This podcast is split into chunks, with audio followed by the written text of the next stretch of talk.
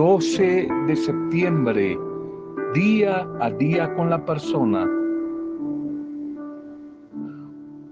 Una mujer, un hombre, son ricos por lo que son, no por lo que tienen, por lo que son.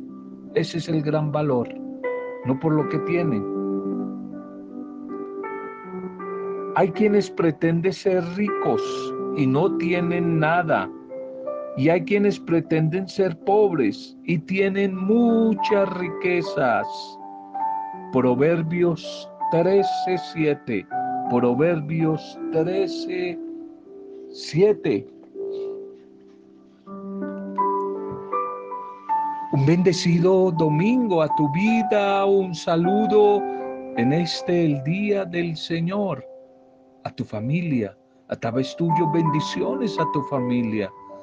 Un saludo y una bendición a las diferentes comunidades pastorales, parroquias, ministerios, a todos los que les pueda llegar este audio, los que están en otros países, en otros sitios distantes, nuestro saludo, nuestra acogida, nuestra intercesión por ustedes ante cualquier adversidad aunque, aunque estén atravesando días duros, estamos contigo desde la intercesión, desde el poder intercesor de la oración que en días pasados hablábamos sobre ese tema.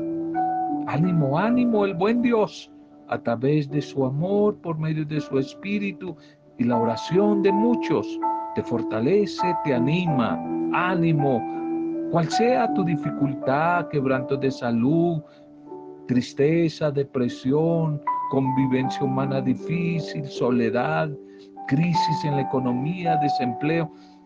Hoy oramos por ti, hoy oramos por tu familia, hoy oramos unos por otros. Y también oramos dando gracias al Dios de la vida por todos los que están en este día cumpliendo años o celebrando un tipo de aniversario, como el caso de el Cita Piñeros, el Cita.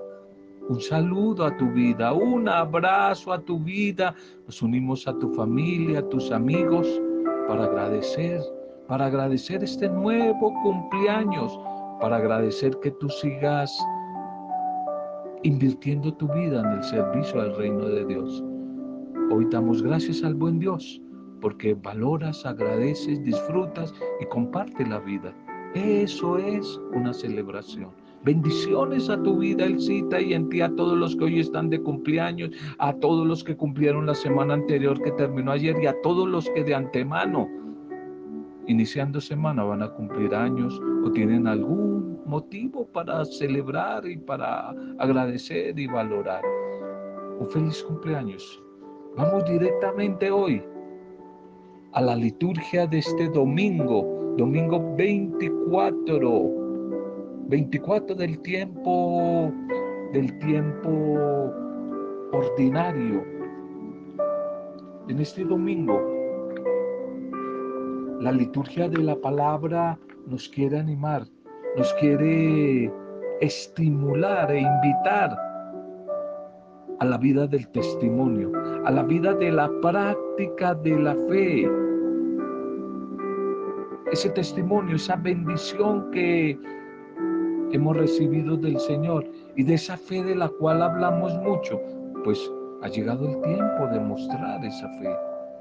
Y en la primera lectura el profeta Isaías, el profeta de la consolación, nos invita a reconocer la bondad que Dios ha tenido con cada uno de nosotros, al escuchar nuestras oraciones, al sanar nuestra vida, al sanar nuestros oídos, para que podamos escuchar su palabra desde la realidad, desde lo cotidiano, y renunciar a todo aquello que es contrario al proyecto de amor que es el que el Señor Jesús vino a traernos. Y el profeta anuncia que a través de la palabra el Señor quiere venir al rescate de nuestra dignidad humana la dignidad humana que tanto se viola, que no se valora. De la misma manera, en la segunda lectura, el apóstol Santiago nos lleva a cuestionarnos acerca de nuestra fe en relación con las obras. Fe y obras, fe y actuar no se pueden separar, ya que si aceptamos seguir a Jesús, debemos ser consecuentes de nuestros actos, pues con nuestros actos, nuestro obrar, estamos hablando y gritándole al mundo de nuestra fe. Y en el Evangelio Jesús nos va a cuestionar diciéndonos, ¿quién dicen ustedes que soy yo? ¿Quién soy yo? Y así como su testimonio es el que nos debe llevar a reconocerlo como lo hizo Pedro, como el Mesías, el Hijo del Dios vivo. También nuestra forma de actuar, nuestra manera y estilo concreto de vida debe de hablar de aquel a quien decimos creer y seguimos de cuánto ha realizado en nuestra vida. Esta es la única manera de presentar al mundo un mundo cada vez más agnóstico, descreído, eh, un mundo más sincrético, más esotérico, la realidad de Jesús, las huellas de Jesús. Debemos de tal manera seguirnos entregando sin reserva ni condición a Cristo Jesús y su proyecto de vida. Que ojalá a partir de hoy, durante toda esta semana como tarea, nos fortalezcamos en esa fe y que a través de nuestras buenas obras, nuestro testimonio, nuestras acciones, podamos dar a, a conocer a Jesús, podamos mostrarle a Él, al mundo, al mundo, que Él es la vida, la vida nueva, la vida en abundancia. Definitivamente, la vida eterna. Titulemos el mensaje para hoy de este domingo. Titulémoslo. Quien quiera seguirme, que cargue con su cruz. Quien quiera seguirme, que cargue con su cruz. La primera lectura es del profeta Isaías, del ya el tercer Isaías. Bueno, varias veces hemos hablado que el libro tiene 66 capítulos y hay como tres Isaías, es como una familia, como una dinastía. Y este texto de hoy es como el, el tercer Isaías que nos va a hablar y a motivar ya del pueblo que va a empezar a regresar del exilio de Babilonia. La motivación al pueblo que está desanimado y que pronto ya va a empezar a regresar a la tierra eh, donde habían sido desterrados. Isaías 50, 5 al 9. El cántico del siervo sufriente que en la Semana Santa lo leímos estos cantos del siervo sufriente. Va a decir hoy aquí este siervo sufriente Ofrecí la espalda a los que me apaleaban. Ofrecí la espalda a los que me apaleaban. Para los profetas, el conocimiento de Dios y entendiendo conocimiento como vivencia, como experiencia de vida, no simplemente ideas, conceptos en la mente de Dios, sino conocimiento como experiencia, va a ser la práctica de la justicia, y la realización de su proyecto en medio de la humanidad. En otras palabras, el profeta lo que quiere mostrarnos es que fe tiene que relacionarse con humanidad, más humanos. Nos hemos deshumanizado mucho, pero decimos creer mucho en Dios, pero tenemos una sociedad y un mundo deshumanizado pues la fe nos tiene que llevar desde la práctica de la justicia a ser mujeres y hombres más humanos. Conocer a Dios, es decir, experimentarlo, es hacer posible la famosa vida en abundancia de Juan 10:10, 10, lo recuerdan. Yo he venido para que tengan vida y para que la tengan en abundancia, dijo el Señor. De tal manera que nuestra actitud debe ser no resistirnos a la acción de Dios, y no darle la espalda a su propuesta, a su pensamiento, a su proyecto de vida para nosotros. Este tercer cántico del siervo del Señor es una verdadera proclama de libertad. No hay hombre No hay mujer más libre que quien ante el ataque, la persecución, el insulto y la agresión se atreva a guardar silencio y ponga toda su confianza en el Señor, toda su confianza en el Dios de la vida. Este siervo sufriente del que nos habla hoy Isaías es un siervo que es capaz en su valentía de asumir su situación de dificultad. Está en la mala, está en la dura. ¿Y cómo enfrenta la adversidad con firmeza?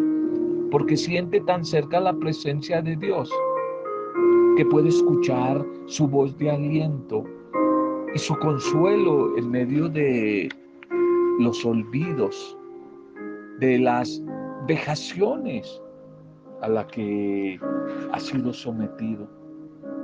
Este profeta Isaías nos quiere enseñar que el camino de la justicia y de la misericordia y la solidaridad no es un trecho o una ruta rosa, idílica, sino que es difícil, es de espinas, de tal manera que la persona que opta por la verdad, que opta por la propuesta de equidad, debe prepararse a la burla, al rechazo e incluso hasta la persecución y a la misma muerte.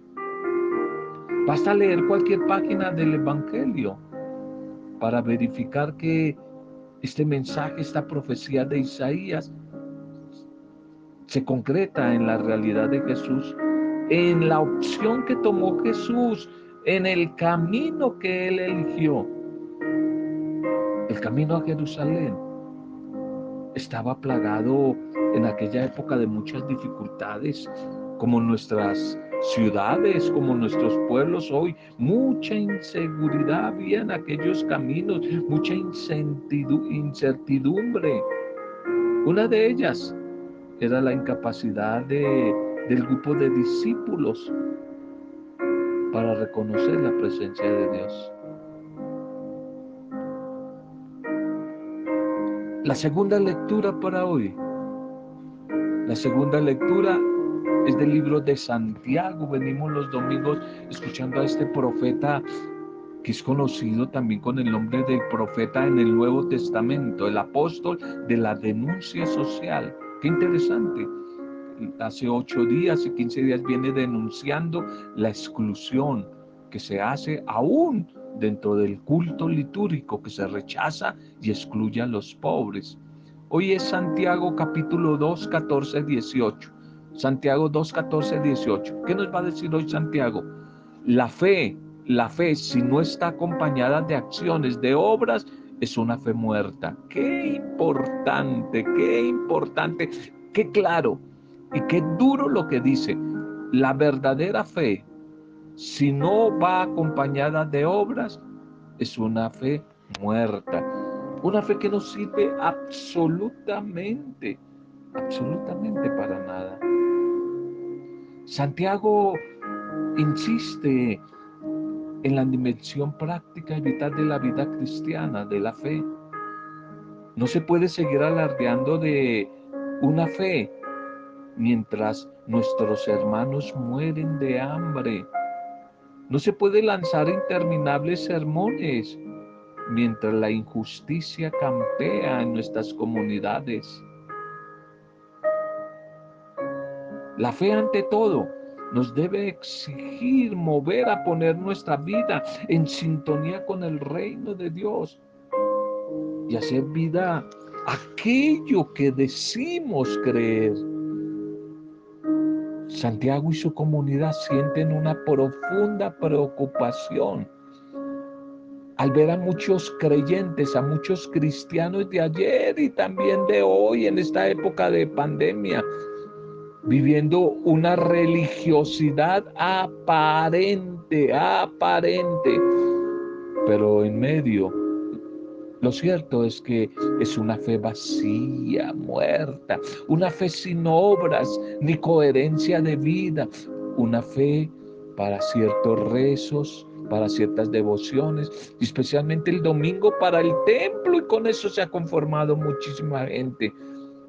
Una fe a todas luces inconsecuente, incongruente con el proyecto de vida de Jesús. Creer sin vivir lo que creemos. Es una mentira, es una farsa, es una hipocresía.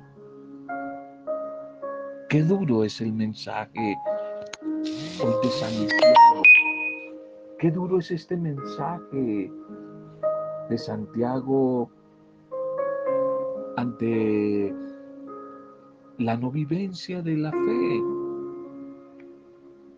Y esta fe tiene que, en medio de la denuncia, pero atreverse quizás como decía el, profeta Isaías en la primera lectura, a mostrarse desde el testimonio de vida con las obras, pero de una manera pacífica. A veces mostrarse desde el silencio de las solas obras, como el caso de un hecho histórico del siglo XX, la independencia de la India. Y Mahatma Gandhi logró imponer un nuevo esquema de protesta, de resistencia, de lucha a través de medios completamente pacíficos. Cuando Inglaterra entró en la Segunda Guerra Mundial, Gandhi paró su protesta porque no es lícito atacar al enemigo en desventaja.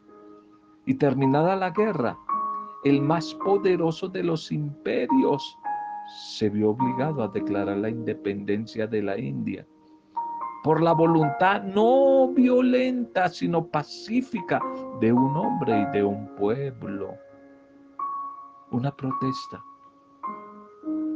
Fe y acción. Y le preguntan a Gandhi, en aquella oportunidad. ¿Y usted qué arma utilizó? ¿Cómo hizo para hacer esa resistencia pacífica y al final vencer? ¿Qué lo inspiró a usted? Y él dijo, yo siendo budista, a mí lo que me inspiró fueron las bienaventuranzas de Jesús. El programa del sermón de la montaña. Y entonces todos extrañados se voltearon y le dijeron, ¿y si eso lo inspiró a usted? A trabajar y a denunciar la violencia y hacer una resistencia pacífica. ¿Por qué no se ha hecho cristiano entonces? Y él dijo, porque yo creo en Jesús y su proyecto de vida, pero no creo en los cristianos. No creo en los cristianos, porque ellos no practican, no practican el mensaje y la propuesta de Jesús.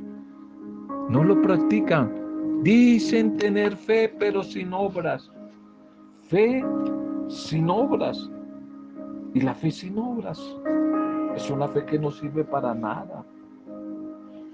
Por eso cuando diferentes movimientos cristianos se han propuesto la transformación del mundo, de un mundo esclavista, de un mundo inhumano y violento, que ha sido impuesto por los diferentes imperios, aquí en la comunidad de Santiago por el imperio romano. No comenzaron su trabajo apelando simplemente al hambre de la gente ni a sus deseos de acabar con los opresores romanos, sino que apelaron a la toma de conciencia. ¿Y cuál era esa toma de conciencia? Mostrar su fe a través de las obras de una manera pacífica los discursos a veces que prometen remediar el hambre. Hay mucho discurso populista y aún dentro de la misma iglesia. Hay ideologías y teologías dentro de la iglesia muy populistas que dicen que se han ido a defender los derechos y el hambre de los pueblos.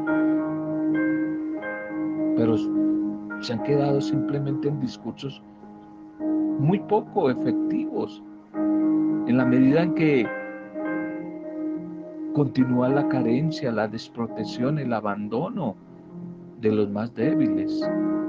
Esto no solamente es denunciando las injusticias, sino uniendo fe y obras, mostrando con obras hacer de las obras de bondad, de misericordia, obras humanas, una resistencia ante los ataques opresores de los poderosos. De lo contrario, no vamos a pasar de simplemente ser una búsqueda de satisfacciones inmediatas a una necesidad temporal, pero va a continuar el hambre y el desempleo. La solidaridad es la alternativa que propone Santiago en su carta aquí a la comunidad. La solidaridad. Si la comunidad verdaderamente no está dispuesta a transformar en su interior toda esa realidad de muerte, de miseria, de marginación, es inútil que se proponga tratar de transformarla, cambiando estructuras y sistemas. La solidaridad de la comunidad no solo es un camino para remediar la injusticia, es una alternativa de vida. La solidaridad de una comunidad nos permite descubrir que otro mundo es posible y que el destino no está atado a la violencia, a la destrucción y a la barbarie. De tal manera que la fe cristiana no es tal si se contenta con simplemente mirar desde allí, desde los toros en la barrera, desde la barrera, ver ese espectáculo como la época del Imperio Romano, contentarse con ver el circo en que mueren tantas personas inocentes. Fe y obras. Si dices creer, muéstrame muéstrame tus obras. El Evangelio para hoy, Marcos 8, 27, 35. Tú eres el Mesías, el Hijo del Hombre. Tiene que padecer mucho. Tú eres el Mesías. Y va a decir el Señor después al final. Y quien quiera, el que me acepte como Mesías y quiera seguirme, no hay de otra que cargue con su cruz y me siga. Hay que tomar la cruz y hay que seguir al Señor. Ante la pregunta de Jesús, ¿quién dice la gente que soy yo? Y la respuesta de Pedro, de tú eres el Mesías, el Hijo de Dios vivo, se descubre la figura de Jesús como el hombre al margen de ese mesianismo político y poderoso que esperaban muchos allá en Jerusalén, en la Palestina del siglo I. La salvación, la liberación de la humanidad en Jesucristo se da por la voluntad suprema del Hijo. Ese Hijo que obedece fielmente al Padre hasta la cruz. La cruz que se convierte en signo de muerte para muchos y de fracaso, pero de triunfo, de victoria para los que creen en Jesús y ponen toda su confianza en Él. Jesús es un personaje fascinante pero no de cualquier tipo de fascinación, sino de esa que exige, que pide la renuncia, que exige perder la vida y que nos pide despojarnos de ese hombre, de esa mujer vieja y asumir nuestra nueva condición. Y eso no va a ser fácil. Esto va a producir obras nuevas que van generando conciencia para establecer dentro de cada uno de nosotros un nuevo estilo, un nuevo estilo de vida, un nuevo estilo de vida. Ha llegado la hora hacer un acto en el camino, Jesús con sus discípulos, con su comunidad, antes de, de emprender el último trecho, la última subidita a Jerusalén. Y en ese contexto es cuando Jesús hace la pregunta, ¿qué dicen? ¿Quién soy yo para ustedes? ¿Quién soy yo para ustedes? ¿Quién soy? Para ti, mujer, ¿quién soy yo? Para ustedes. Ojalá que como Pedro nosotros podamos solamente desde una experiencia de fe responderle acertadamente. ¿Cuántas veces, al igual que Pedro, podemos tú y yo ser piedra de tropiezo o de escándalo que impide el avance del proyecto de Jesús entre nuestros hermanos, en la familia, en la sociedad. La conclusión de Jesús es lógica. Quien quiera unirse a su proyecto de vida debe asumir también todos sus objetivos, sus condiciones, sus consecuencias. La discípula y el discípulo debe, por tanto, atreverse a negarse a sí mismo, es decir, partir de los criterios de Dios antes de que los de los propios. Debe entender su vida como una dádiva, como una oración, como una donación generosa, como una entrega y solidaridad en favor de los demás. Debe llenarse diariamente de Dios para poder dar testimonio de su fe a una costa de sacrificar su propia vida. La pregunta es, ¿será que estamos preparados? ¿Estamos preparados para ser realmente discípulos? ¿Qué nos falta hacer para enfilarnos en esa senda, en esa propuesta de Jesús?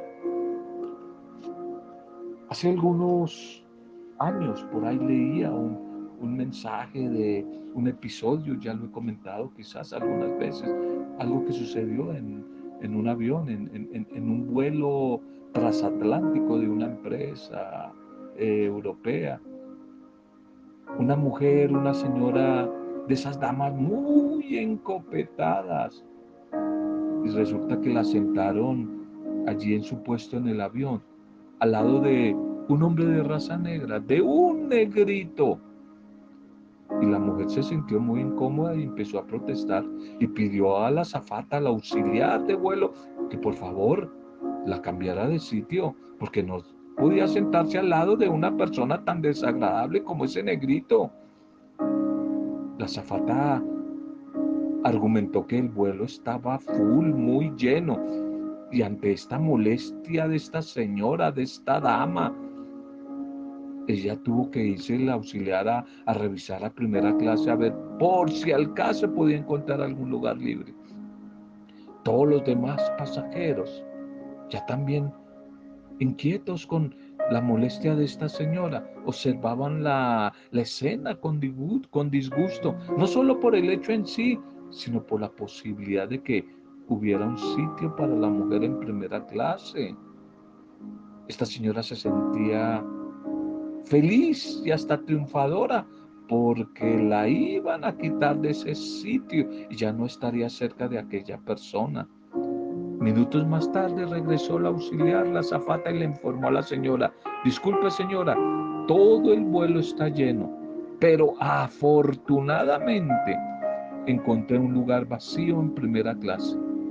Sin embargo, para poder hacer este tipo de cambios, le tuve que pedir autorización al capitán.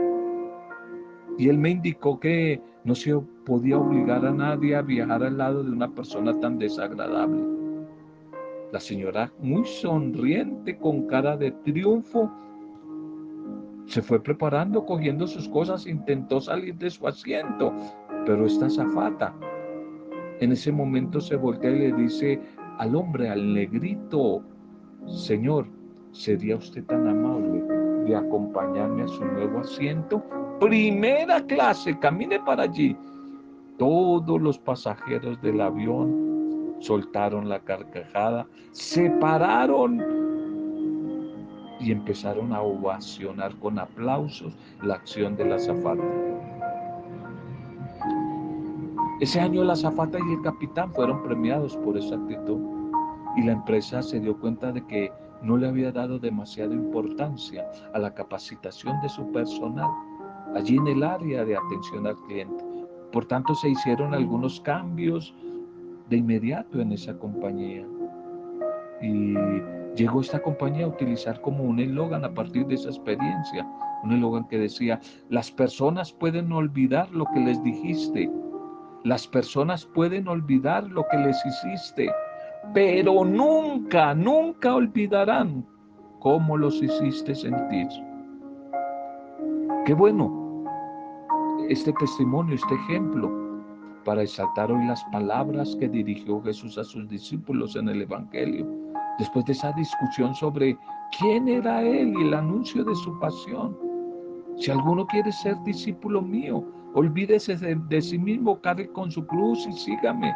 Porque el que quiera salvar su vida definitivamente la perderá, pero el que pierda su vida por causa mía, por mi proyecto, por aceptar el Evangelio, la salvará.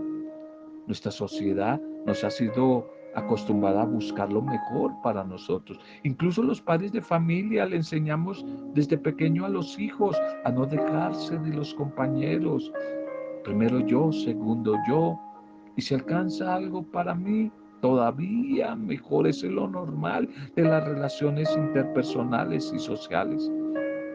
Los que buscan el poder político, económico, social, cultural y a veces también en la misma iglesia, pocas veces están pensando en el beneficio de los demás. Pero mucho más escasa la disposición a, a sacrificarse, a entregarse a los otros por el bienestar colectivo de todos. Qué distinto es el mensaje de Jesús el Mesías. Como Pedro lo reconoció delante de sus compañeros. Su proyecto siempre va en contra mía de los valores del mundo. No podemos olvidar que el que quiera salvar su vida con toda seguridad la perderá. Ni podemos perder de vista que cuando se está dispuesto a perder la vida por los demás, a lo mejor nos van a pasar a nosotros también a primera clase dando la vida, es que la vamos a salvar. Haciéndonos los últimos, vamos a ser los primeros en primera clase. Gracias Señor por tu bendita palabra de este día, que podamos vivenciarla y a lo largo de esta semana compartirla como signo de tu bendición para los demás. Bendice nuestras vidas, nuestras familias, las comunidades, los grupos, a los más necesitados, a los más sufrientes, a todos los que nos piden oración. Colocamos en el cita Piñeros a todos los que hoy están cumpliendo años y van a cumplir a lo largo de esta semana. Bendito, alabado y adorado sea, Señor. Gracias, gracias por tu mensaje de hoy. Qué gustosos con alegría, con fe, con esperanza hemos compartido en el poder intercesor del Espíritu Santo, para gloria, alabanza y adoración tuya, Padre Dios, en el poderoso y bendito nombre de Jesucristo nuestro Salvador, Jesucristo el Mesías, el Dios vivo, en el nombre de Él, con acción de gracias y alabanzas, en compañía de nuestra Madre María. Amén. Roberto Zamudio de día a día con la palabra.